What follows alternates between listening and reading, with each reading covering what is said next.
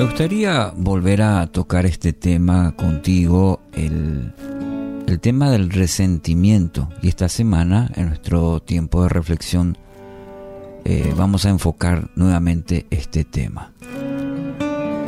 Un pastor fue llamado a asistir a un hombre que estaba ya en sus últimos días. Era un hombre que la verdad nadie apreciaba. ¿Por qué? Porque este era un hombre muy duro, amargado, resentido. Y dejaba en claro a su entorno que no quería hablar con nadie y tampoco que nadie le hablara. Dicen que hasta los niños huían de este hombre. La gente se preguntaba, ¿por qué se había vuelto tan amargado, tan ogro, tan malo? Algunos pensaban que tenía alguna culpa secreta. Otros estaban seguros de que había cometido algún crimen horrible y que era fugitivo de la justicia. Pero en realidad, todos estaban equivocados. La sencilla verdad era que cuando era joven, un amigo le había ocasionado un daño muy grave. Estaba tan furioso que dijo, lo recordaré hasta el día de mi muerte. Y literalmente así lo hizo. Le contó al pastor que se sentaba junto a su lecho ya de muerte y le dijo este hombre, lo he recordado cada mañana y he pensado en ello cada noche. He maldecido a ese hombre cien veces al día. Luchando para respirar, continuó, y, y ahora veo que mi amargura me ha consumido el alma. Mi odio no ha lastimado a nadie más que a mí mismo y Dios sabe que esto ha convertido mi vida en un infierno. Qué declaraciones tan tristes, tan triste. Confesión de un hombre que tuvo un resentimiento, fíjese, de joven y para toda la vida. Y llegar al epílogo de la vida diciendo, fui tan amarga, a, la amargura tan amargado que no valió la pena. Proverbios 19:11 La discreción del hombre le hace lento para la ira, y su gloria es pasar por alto una ofensa, dice esta versión.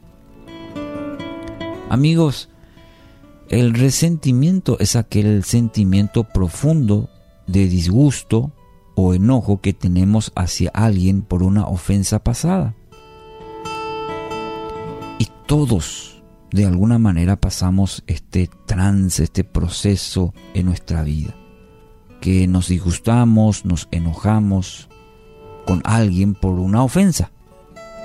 Dígame si no es así. Es, es nuestro doloroso recuerdo de heridas anteriores. Si consciente o inconscientemente guardamos el, resentimiento, esto nos llevará a una amargura.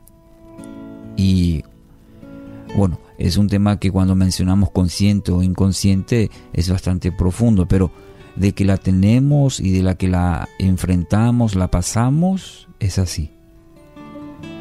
Quizás estás en un proceso o acabas de salir o vas a enfrentar en algún momento. El tema es cuando ese resentimiento nos lleva a una amargura, como en el caso del, del hombre que te cité. La amargura afecta la salud, la mente, la personalidad e inclusive, ¿sabes qué? Afecta nuestra comunión con Dios. Afecta totalmente la vida del hombre. El adversario o nuestro adversario adversario Satanás es muy astuto, dice, y puede robar toda nuestra vida por medio de la amargura. Fíjate lo que dijo este hombre, mi, y Dios sabe que esto se ha convertido mi vida en un infierno. La amargura robó la vida. Salmo 37, 8. Ya no sigas enojado. Deja a un lado tu ira. No pierdas los estribos, que eso solo trae daño. Salmo 37, 8.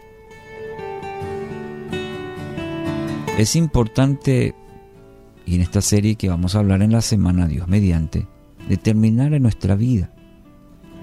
No negar, sino reconocer, reconocer y decir, sí, estoy en ese, eh, con amargura en mi vida, con enojo en mi vida, y pedir ayuda a Dios. Ese es, es el primer pasito importante para ser libres. Y estoy seguro que cada uno de nosotros quiere experimentar esa libertad de la amargura. Querido oyente, sé libre. Experimentar la libertad a través del perdón, así como Dios te ha perdonado.